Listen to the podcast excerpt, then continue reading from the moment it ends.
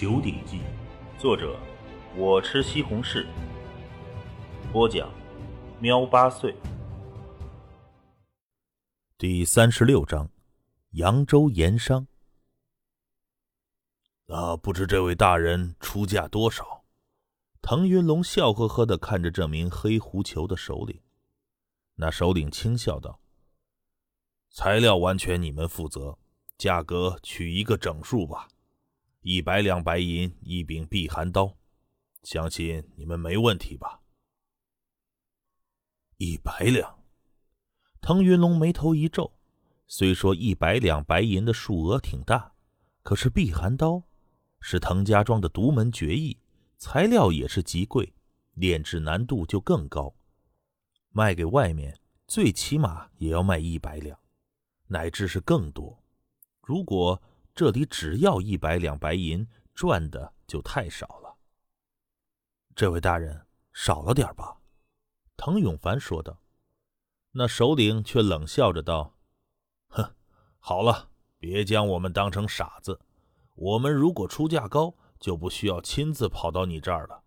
一百两白银，你接还是不接？”接。滕云龙挤出了一丝笑容。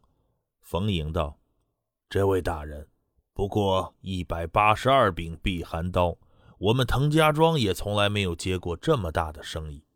庄里储存的材料也就够炼制两把避寒刀的，这材料就需要花很多银子了。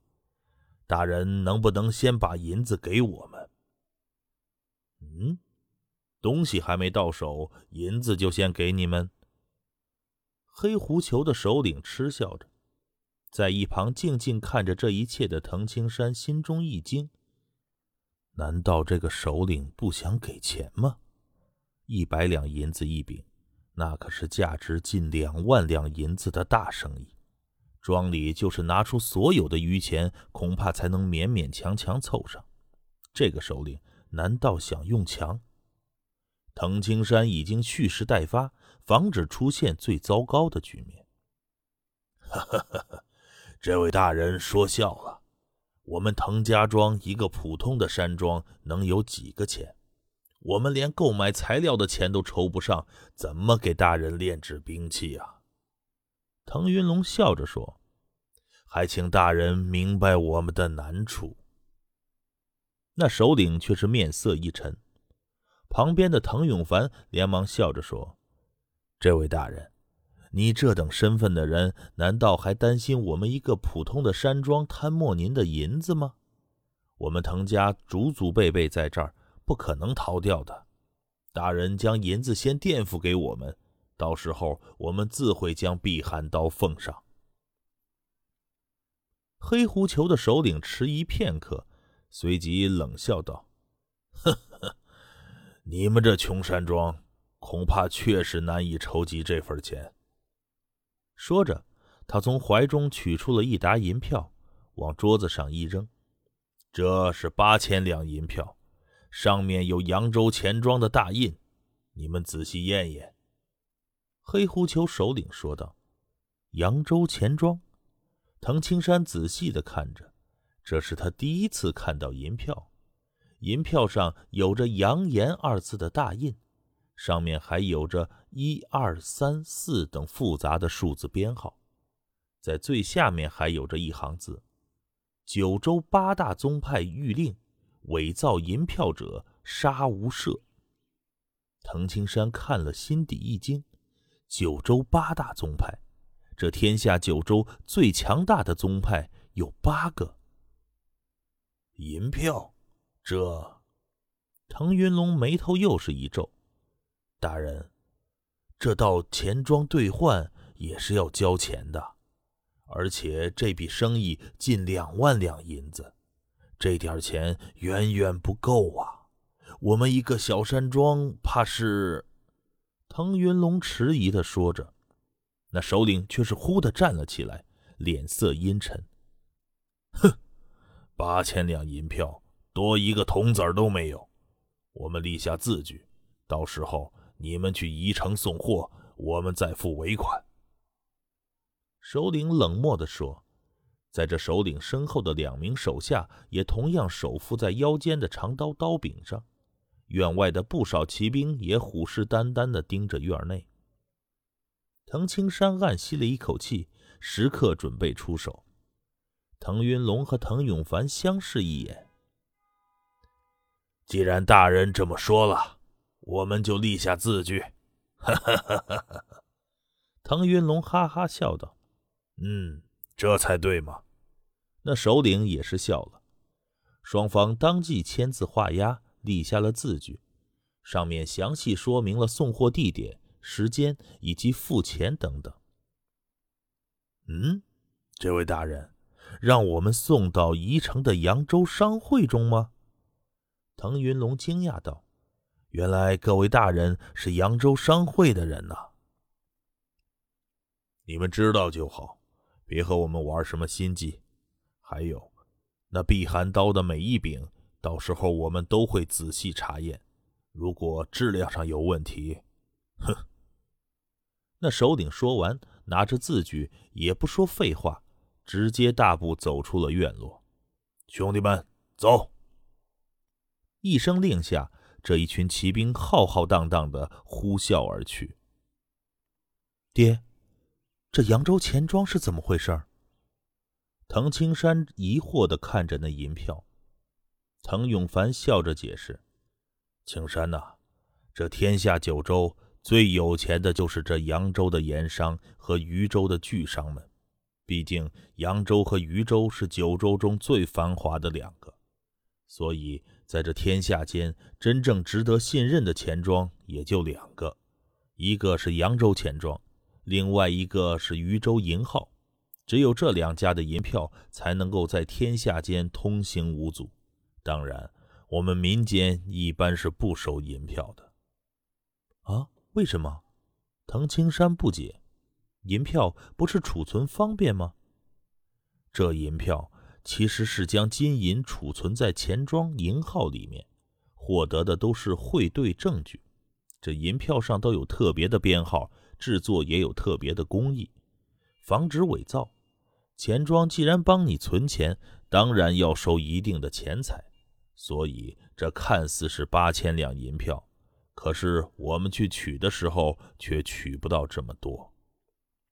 滕青山心中明白，在现代社会存钱是有利息的，可是，在古代存钱反而要交钱。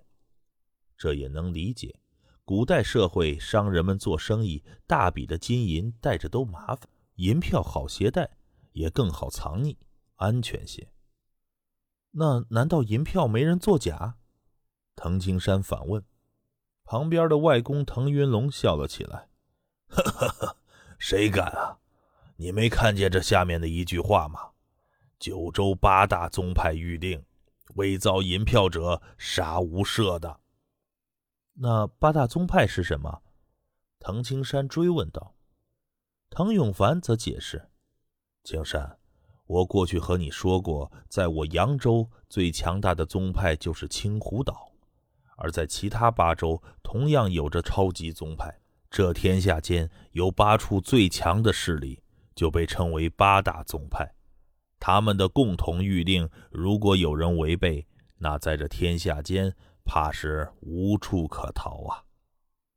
九州却只有八个，看来其中的一州是没有超级宗派的，或者说有一个超级宗派控制了两州之地。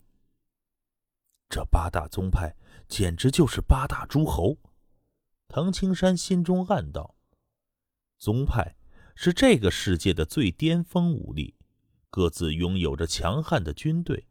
须知，连那归元宗都有六千黑甲军。那八大超级宗派呢？